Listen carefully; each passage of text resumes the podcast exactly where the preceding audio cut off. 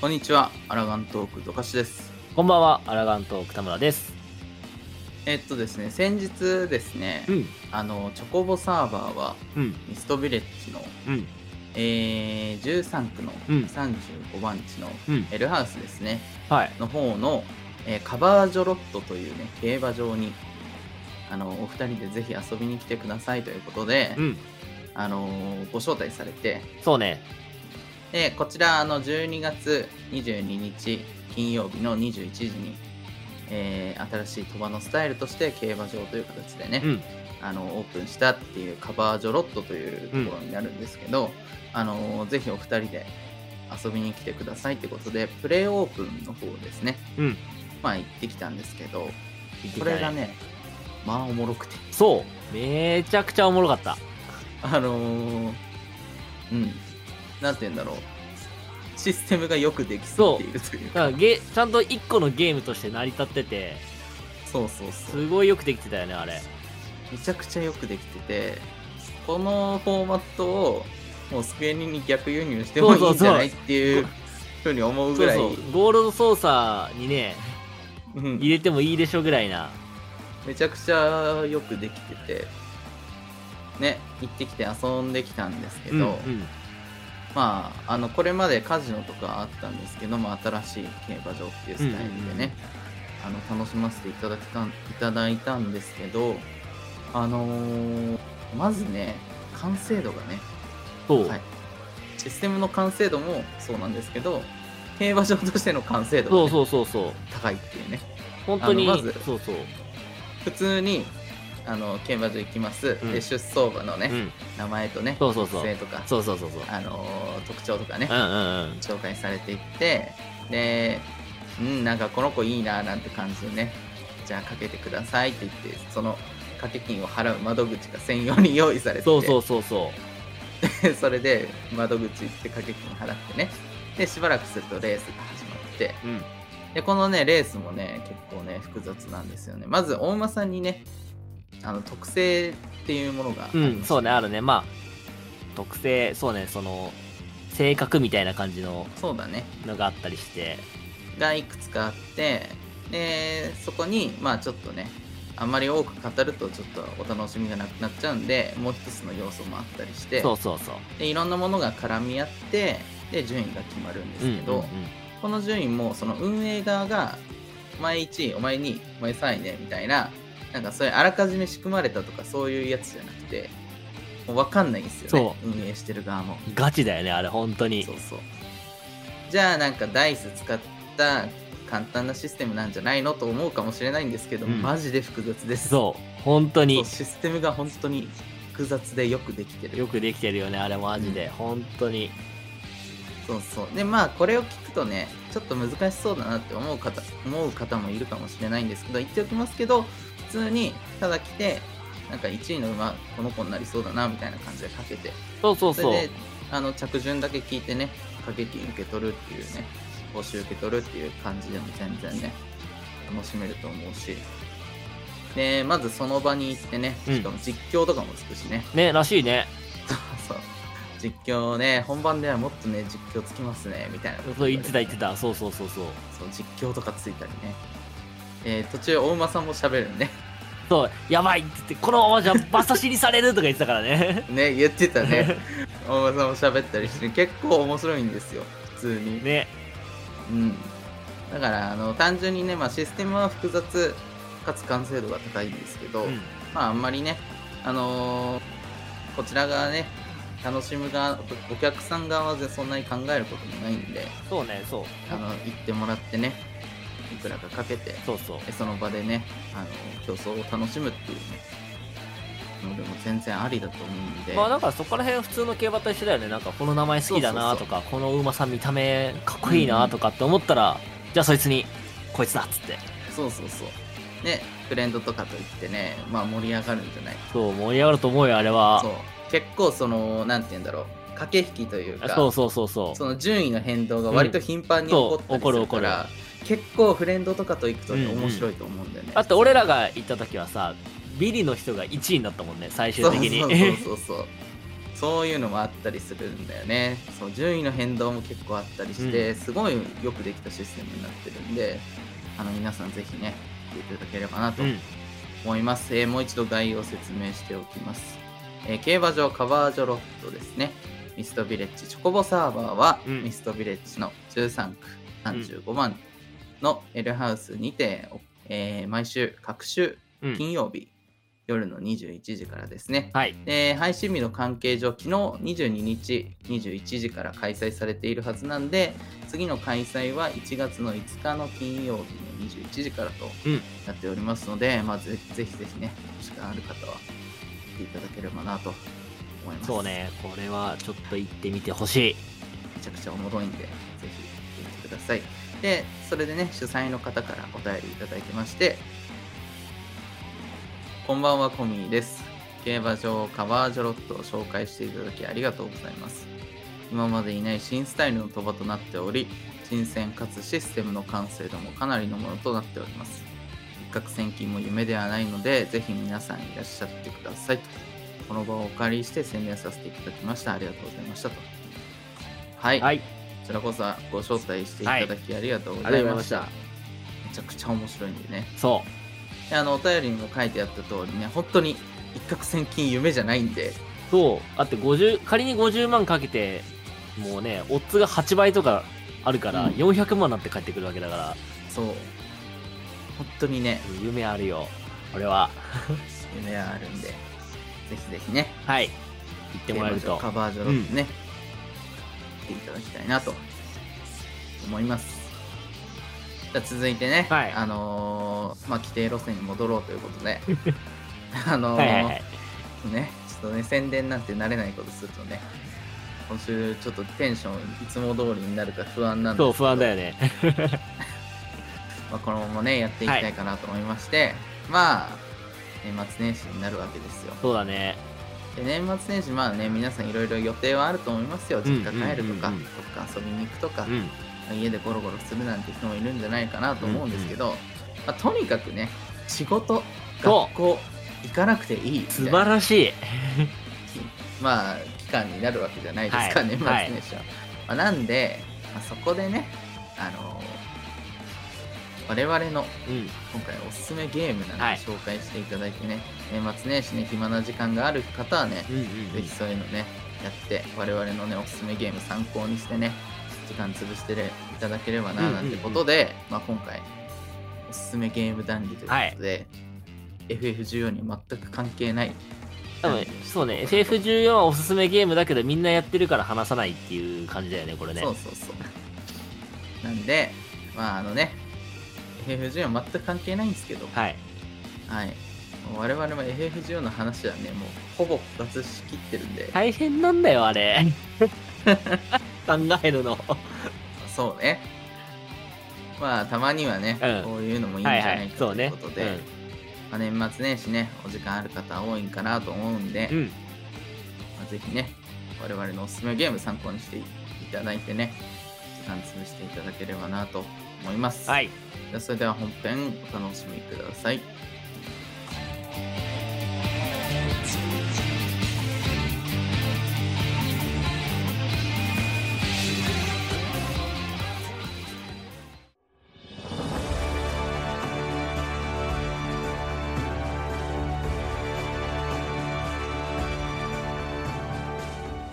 じゃあそれでは早速ですね年末年始に遊びたい爪ゲーム紹介ということで、うんまあやっていくんですけど早速じゃあ田村君からどうぞ言ってくださいいいんですかじゃあまあトップバッターはまあペルソナ5なんですけどあまあはい 言わずもがな神ゲーですね言わずもがそうまあ多分今遊ぶんだったら多分ペルソナ5ロイヤルの方をうんうん遊んでもらった方が満足度は高いかなって思うんですけど、まあ普通に RPG でアトラスっていうところが開発しててはいはいはい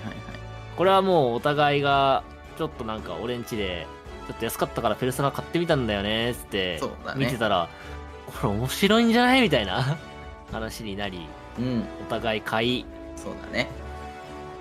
気づけばどっぷりハマりみたいなそうまずキャラクターがいいよねそうキャラクターいいよねキャラクターみんな愛せるっていうかそうそうそ個性がやっぱりってるしいい感じかなっていううんうんうんものもありでね、まあ、ストーリーも言わずも熱いしね言わずもがら面白い熱いしそうこれはもうままずあれだよね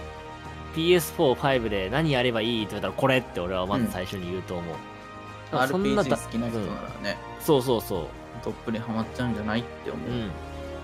まず最初に「ペルソナ5」やるなって俺は間違い今なら言うと思うっていうぐらい面白かったゲームかなそうね序盤からストーリーのねあのもうね気になりすぎる感じとかが、そね、うそうそうそうそう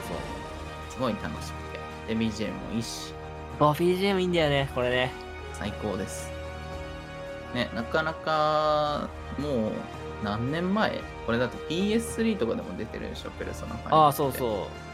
無印が結構前だからもう言うて56年前とかそのレベルじゃないの、ね67年そんなゲームですけど今やってもねうん面白いです100%楽しめると思うんで、はい、これはぜひねお時間ある方はやってみてくださいとうんはいじゃあ続いてじゃあ私からですねはいどうぞえードラゴンクエスト11でございます。おいいねこれまた、あの、スクエアエニックスから出ている RPG のソフトなんですけど、はいはいまはいはあい我々いかんせん RPG が好きなもんで、まあそうなんだよねそうそうなあ のやっぱ RPG がね、多くなっちゃうと思うんですけど、まあ、ドラクエに関してはもう王道の、やっぱ昔からある RPG でね、あの、やったことある人も多いんじゃないかなとは思うんですけど、のうんうんうんうんまあ、特にね、11は、やっぱ面白いかなっていう。なんかあんまり過去作を、うんうんあんまりちゃんと遊んでこなかった自分が、ああ確かにそうだよゾカシあんそうそまうドラクエそんなやってないよねなんかめちゃくちゃ楽しめたんですよ、ドラクエ11は。本当に。なんか100時間ぐらいやってて。一力そうそう一力ずっとやってたよねそうそうそう、めっちゃ面白くて、なんだこれは、すげえ面白いと思って。 で、あの、これ、あの、ドラゴンクエスト11とドラゴンクエスト 11S っていうのが出てるんですけど、うんうんうん、もう僕は断然 S のあのキャラクターにボイスがついてるやつ推しです。あー、そう、これ俺ボイスなんで S、S やりたいんだけど、普通の無印でもう遊んじゃったからさ。そうね。俺はもう初見の段階が S だったからね。そうだよね。それでかい。そうやっぱね、ボイス付きやっぱいいんですよね。なんかボイスつそうだいよねてるのなんわかかるわドかるラクエっぽくないよねみたいなこと言う人もわかるんですけど、まあね、ボイス付きのドラクエね、やっぱ結構いいんですよ。まあ、最悪ね、ボイス嫌って人はボイスオフにしちゃえばいいだけだから。うんうんうんめちゃくちゃ面白いんでねあのストーリーもよくできてるしそう、あれよくできてるよね、本当に。うんも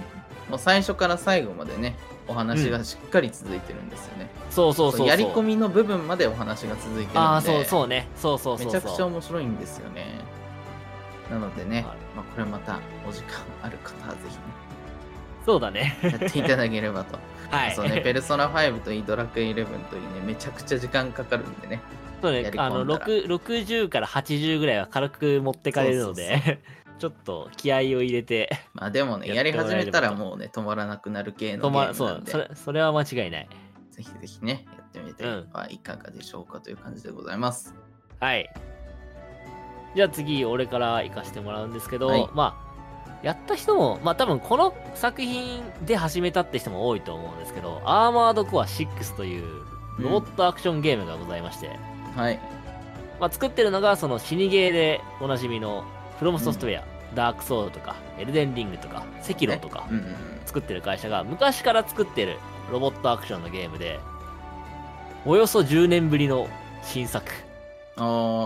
ー確かにそうだったね。それで話題にはなったし、そ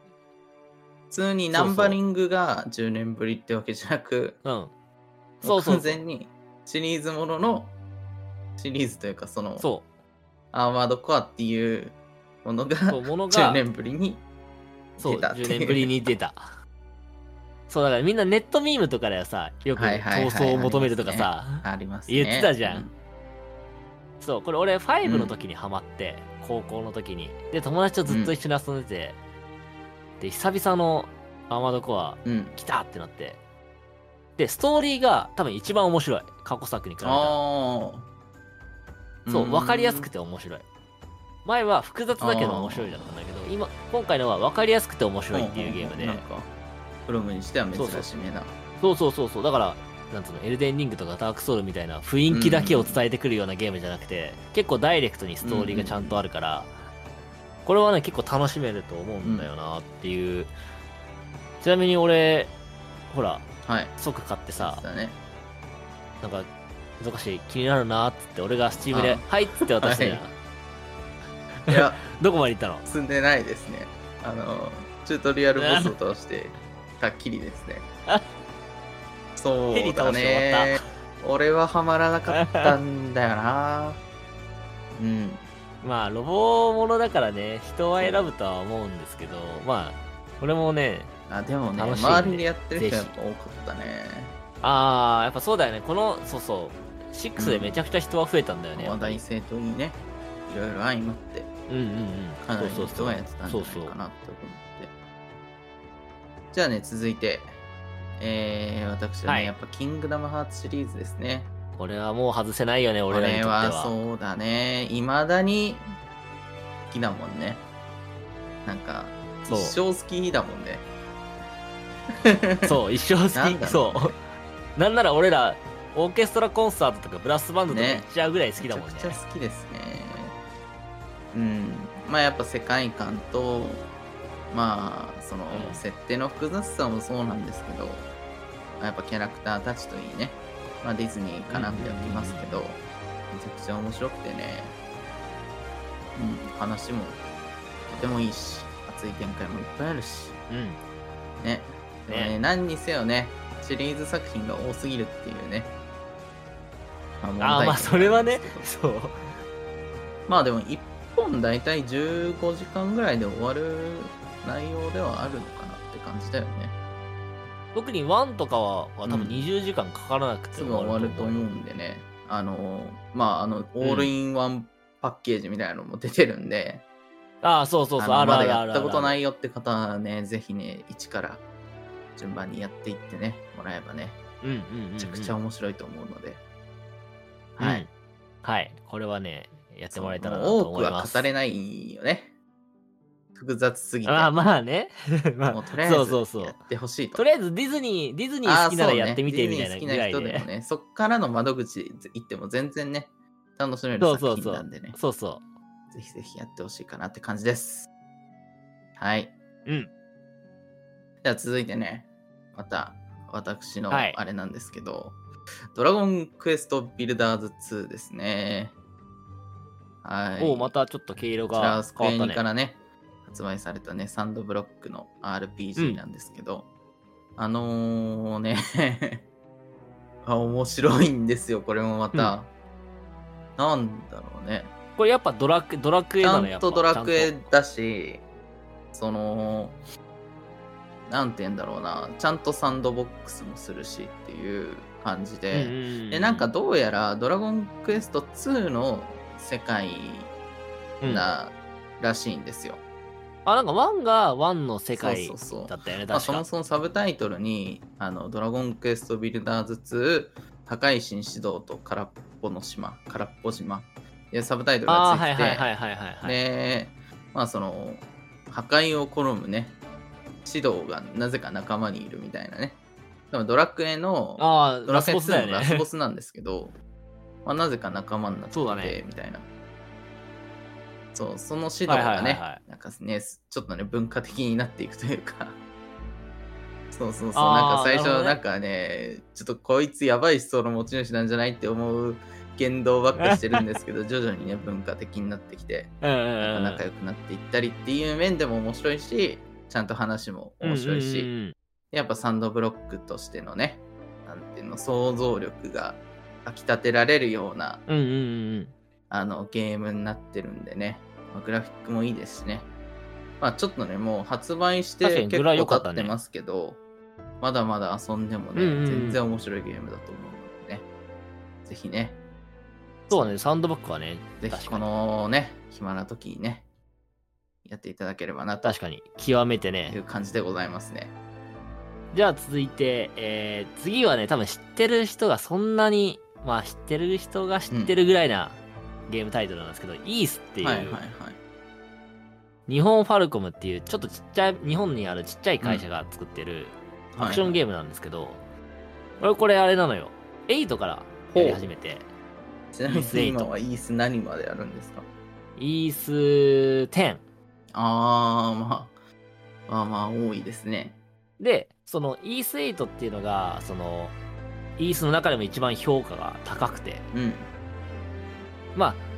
ちょっとちっちゃめの会社なんで確かにそのゲームのなんつうのクオリティであったりとかは確かにそのなんつうのペルソナとかドラクエとか、うんうんうん。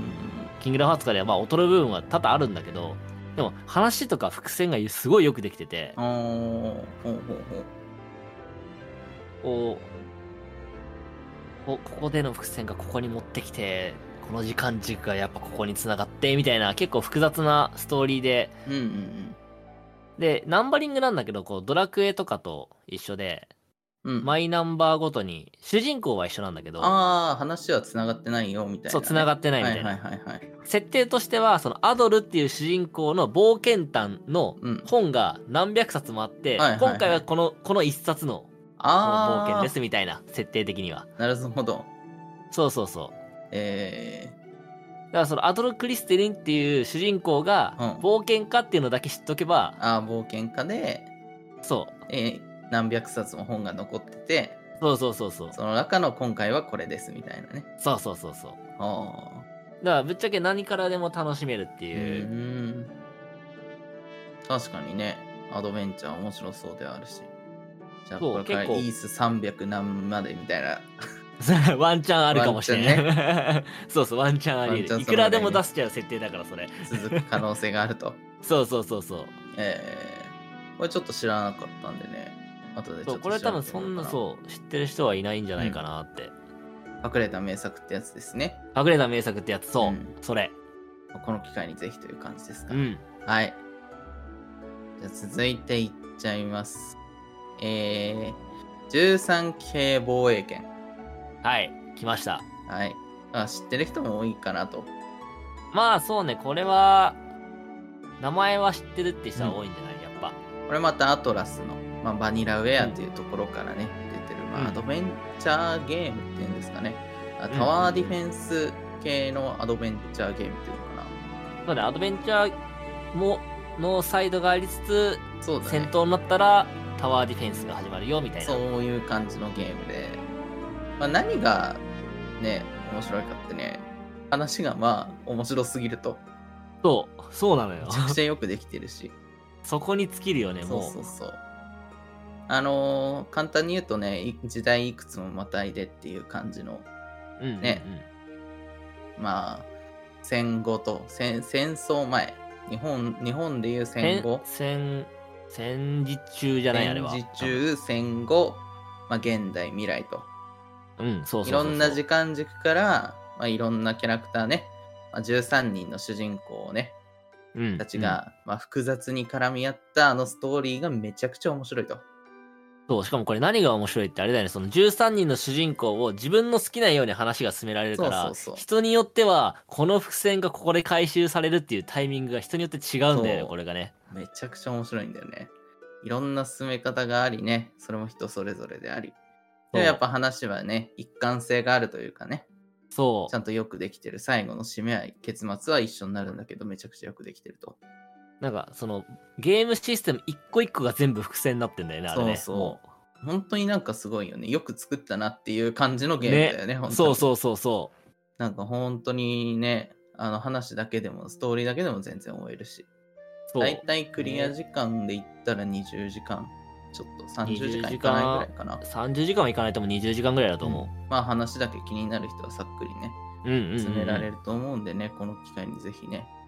やっていただければなという感じなんですけど、これもね、13期編も、なんて言うんだろうな、隠れた名作ってわけじゃないんだけど、メディアに CM を一切出してないんだよね、実は。ああ、確かそにれ確かでに。いて600万本とか売れちゃってるっていう意味のわから ないゲームなんだよね。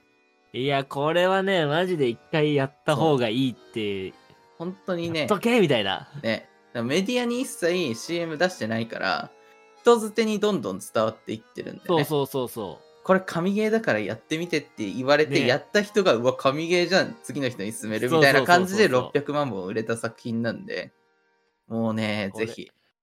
ぜひこれ。 SF 好きな人は特に好きだと思う。ん面白いとこ思うめちゃくちゃ面白いと思うんでね、れは。うん。ぜひぜひやっていただければいいんじゃないかとはい。思いますねで、まあ次が、えーっと、ジャッジアイズはいなんですけど、多分まあ、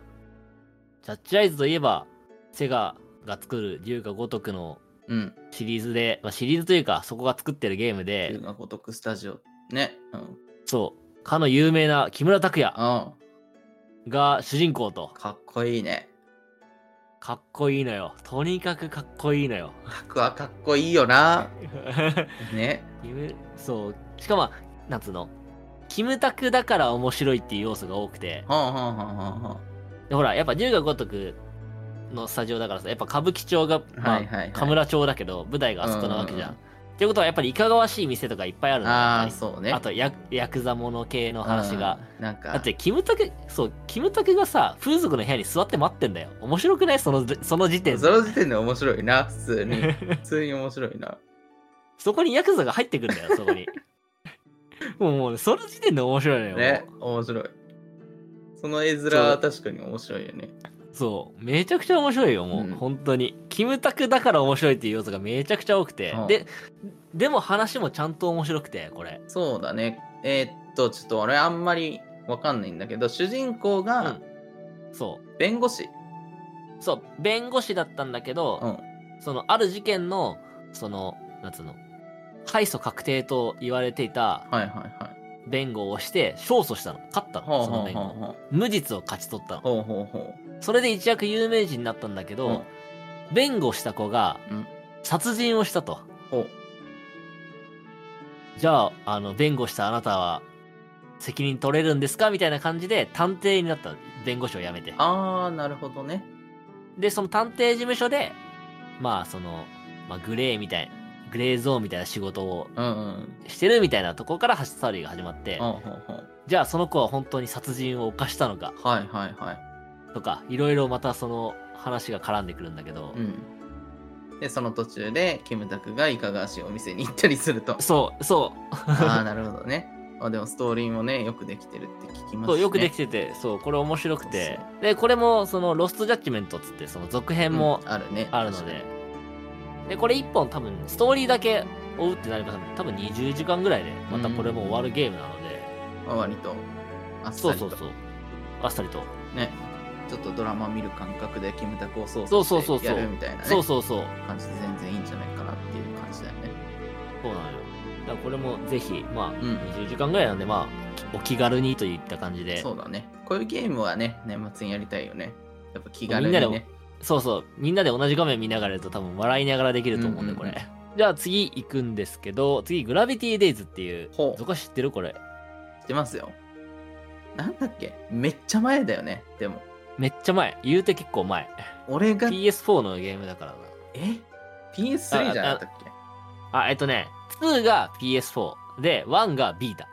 あーなあーなんかそうだわなんか中学生中学生の時あったっけビータ高高校ぐらい高校か生ぐらいじゃなかったっけのな。時にそうねビータのあれだよねローンチタイトルみたいな感じじゃなかったっそうけそうそうそうそうそうそう。あったわおう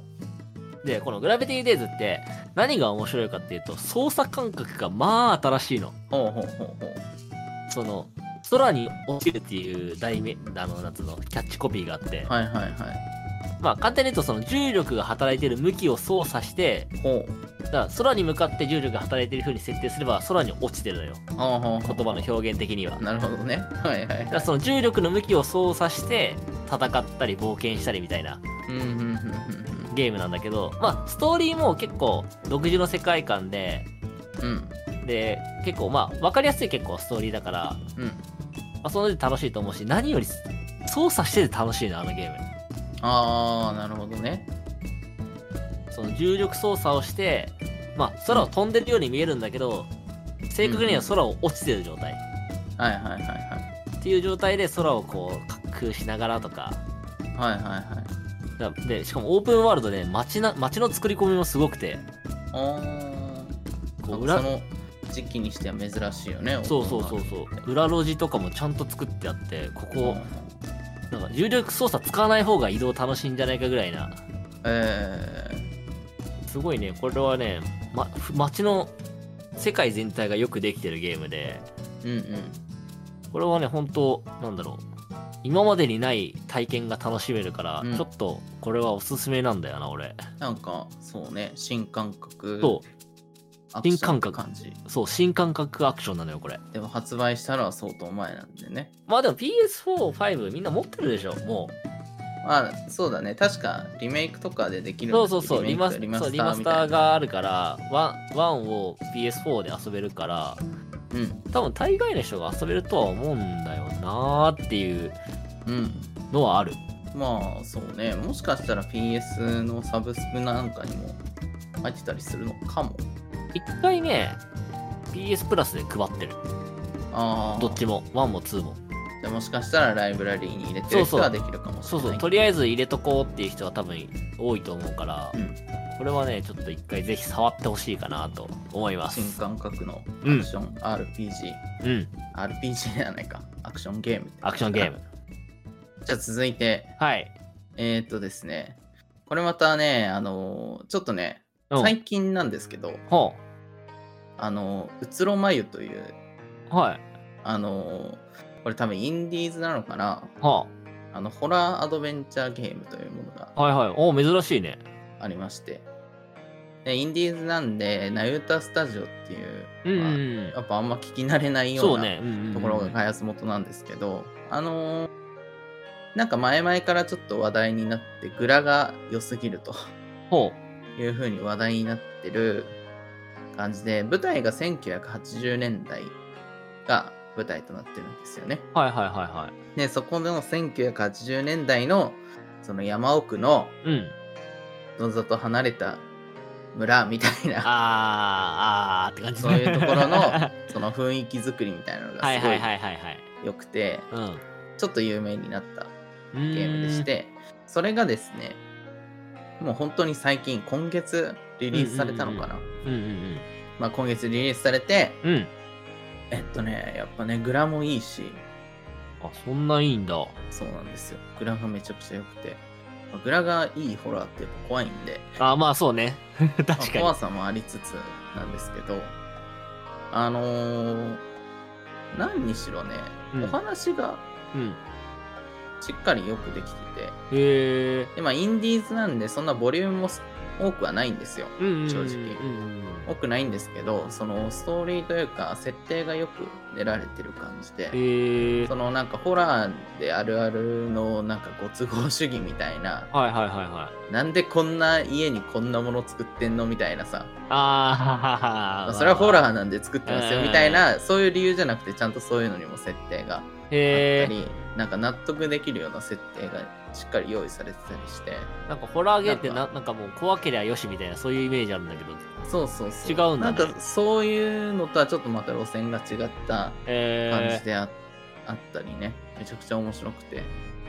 でまあ1980年代が舞台ということなんでー、うんあのまあ当時ね、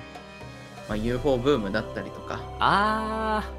なんかメリーさんが流行ってたりとかねーあ当時みーあい なったねそんまあなんなのかそういういろんなね、まあ、都市伝説とか、はいはいはいはい1980年代に流行っていたものとかの、うんうんうんまあ、オマージュというかパロディみたいなうんうんのも結構過分に含まれてて、えだからストーリーを追うだけでも面白いんですけど、まあ、寄り道もめちゃくちゃ面白いよいよ面白い風になってるっていー、あうーなるほどゲねームになってて、まあ、なんか最近発売した、まあ、結構いろんな人が多分やってると思うんですけどうんゲうんーム実況者さんとかね、はいはいはいほらはい自分でやるの怖いよっていう人はねああぜひ確かに確その人たちかにとかね動画見て楽しんでもらってもいいんじゃないでしょうかっていう感じでねうんうんうん結論眉入れさせていただきましたちょっと珍しいんですけどね、もう初めて聞いたうん。まあ、ぜひね、見てもらえばうん面白いと思います。じゃあ続いていきますか。どうぞもうこっからすいません、王道になります。本当に申し訳ないんですけど。 はいはいえー、ファイアーエンブレムズ風化雪月でござ出います、たね。出たよこ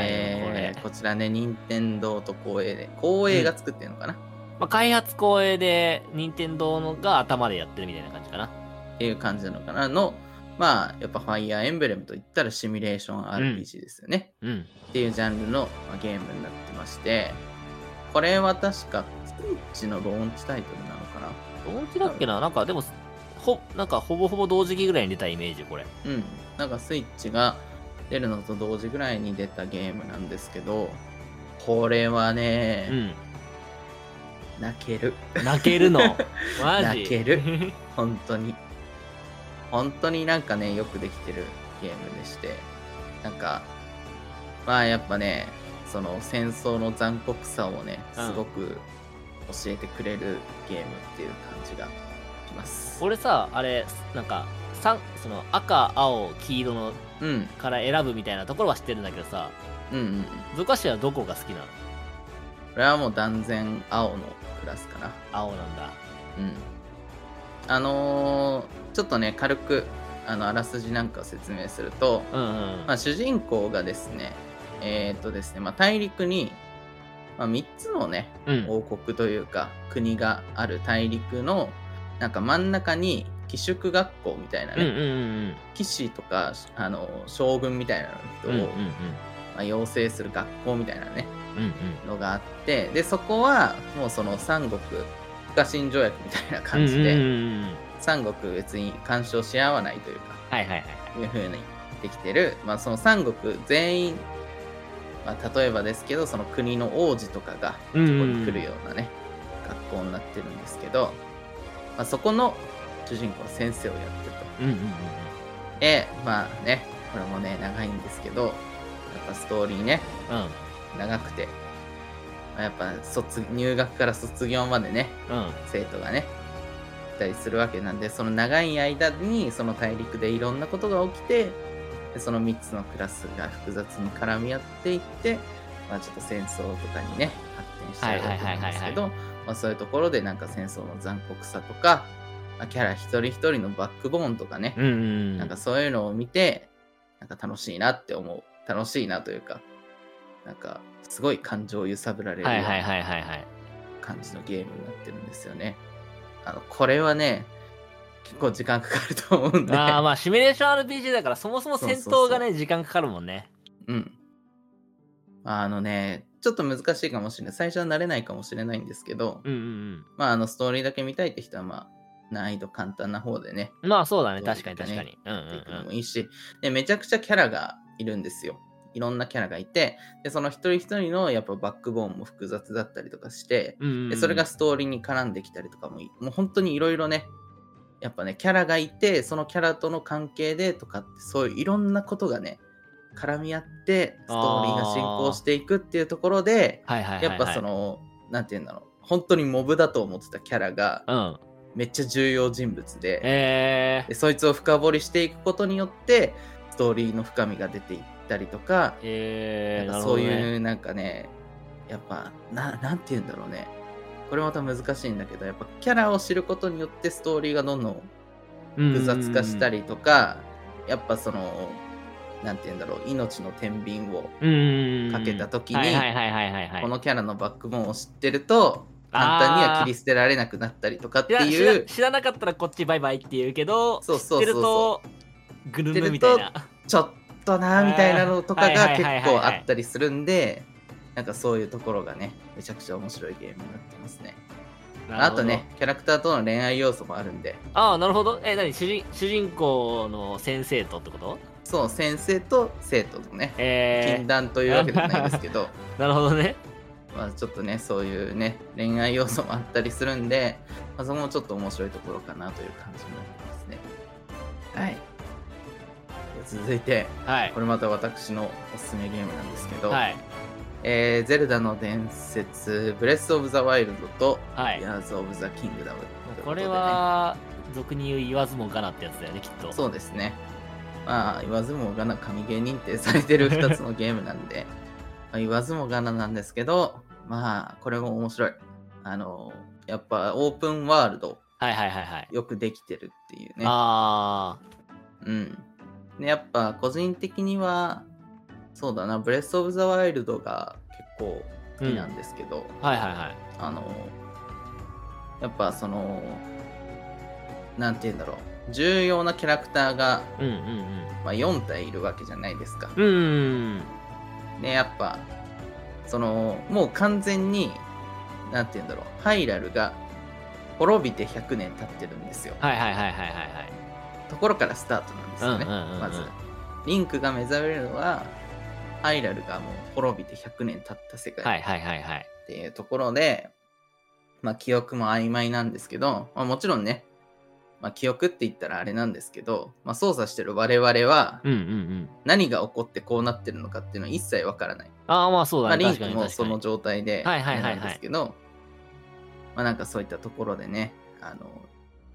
いろんなところに行って、まあ、自分を知ってる人とか、うんうんう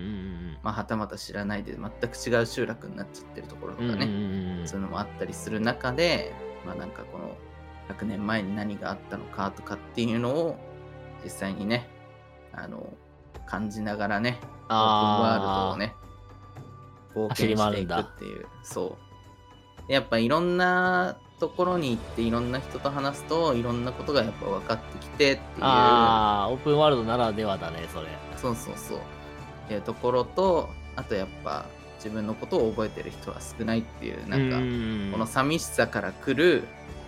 なんて言うんだろうな、ま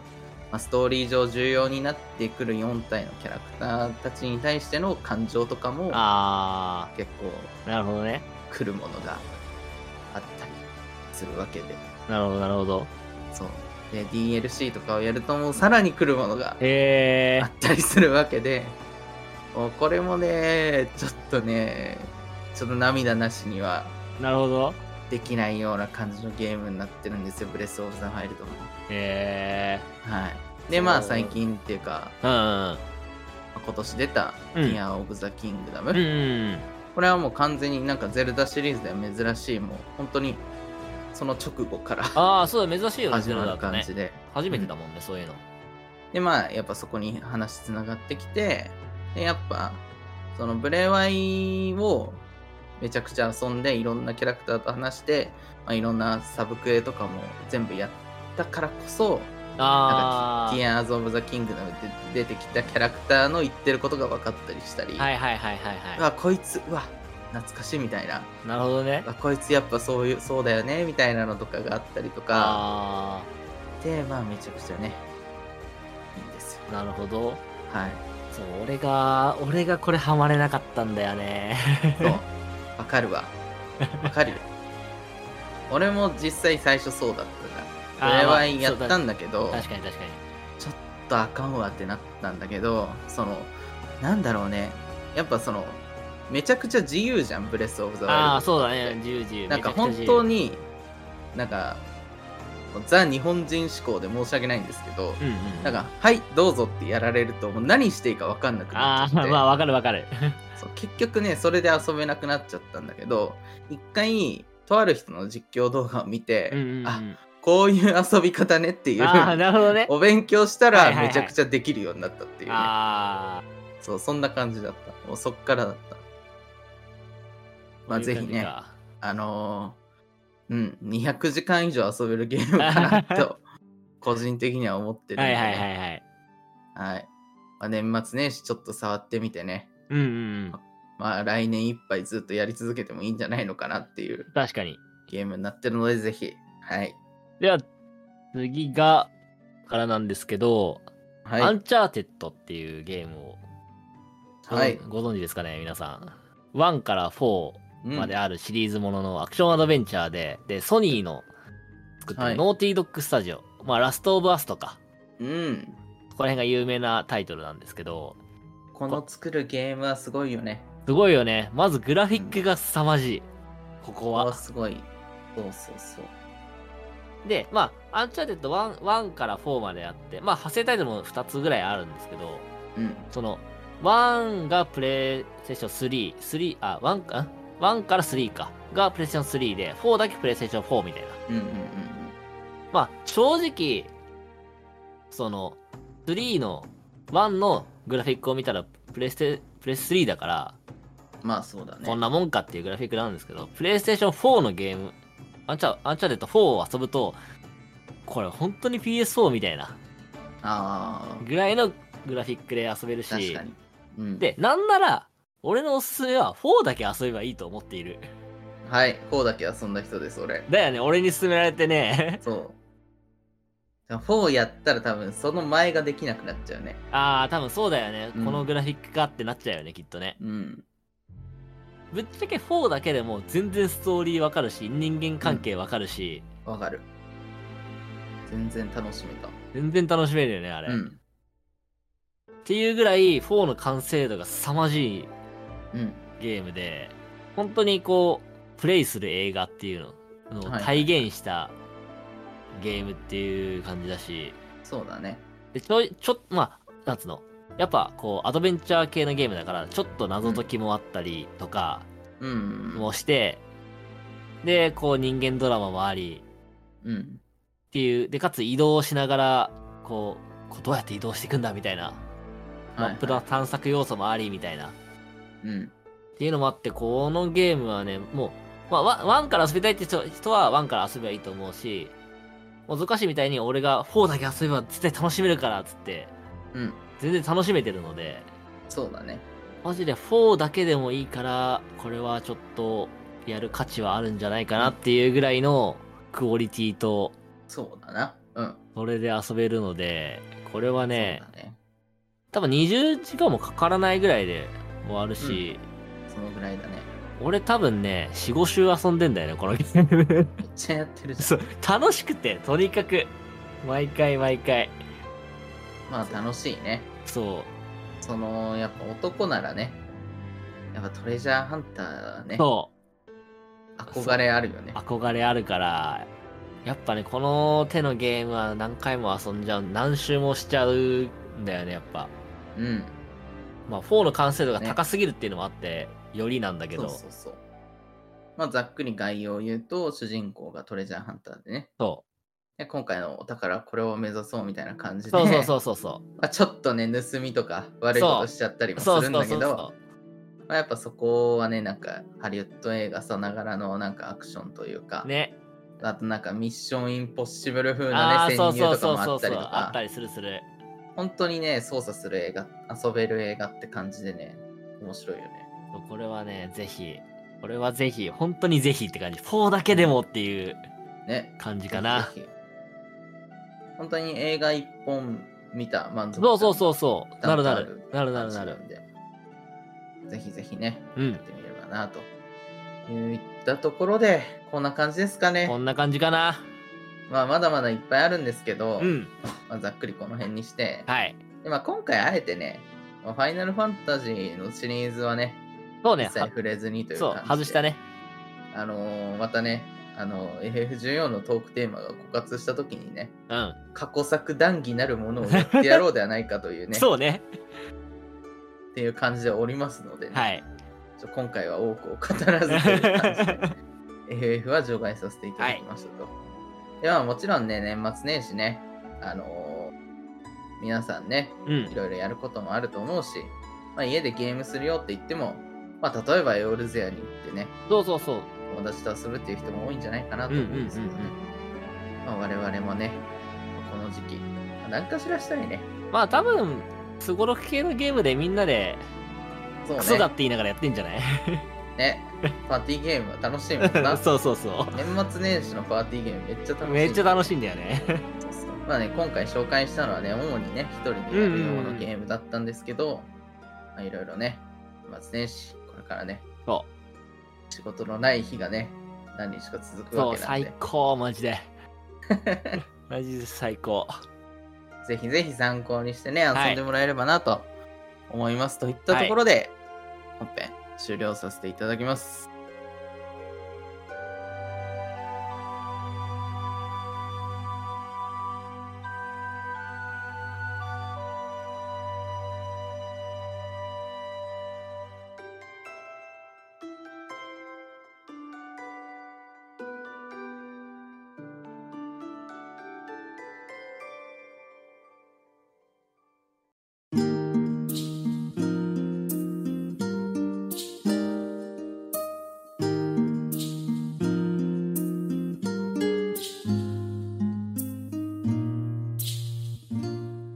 この番組ではこれをお聞きのあなたからのお便りを募集しています当番組への感想意見話してほしいトークテーマなど概要欄記載のメールアドレスまたは Twitter の DM までお寄せくださいまた、Twitter でハッシュタグ、アラガントークで感想などツイートしていただけたら嬉しいです。最後に、Spotify、Apple Podcast、各プラットフォームでのフォローをよろしくお願いします。はい。ということで、今週もね、長々話してしまいましたが、はいえーまず1点最初にですね、あの、最初言った通り、はい。あの、競馬場カバージョロットですね、えー配信日の関係上、次の開催は1月5日の金曜日午後21時、午後21時、午後9時。うん、午後9時。 21時から、 はいえーチョコボサーバーミストビレッジの13区の35番地ですね、はいエルハウスにて行いますのでね、ぜひぜひね、あの競馬楽しんでいただければなとうん思いますね。はい、ということでね、あの今回本編おすすめゲーム紹介だったんですけど、 まあ、趣味、あー趣味が偏りすぎたね。そうだね、まあ、我々なんかあれなんだよね、あんま、なんて言うんだろうな、お互いやってないゲームを紹介するのが良かったのかなって感じはしたんだけど、ああ、まあそうね。大体かぶってるっていう部分はあって、まあまあ、こんなことをやるぐらいだから、お互いの趣味はね、被ってるうんもんだからな。まあしょうがないかなという感じですけど、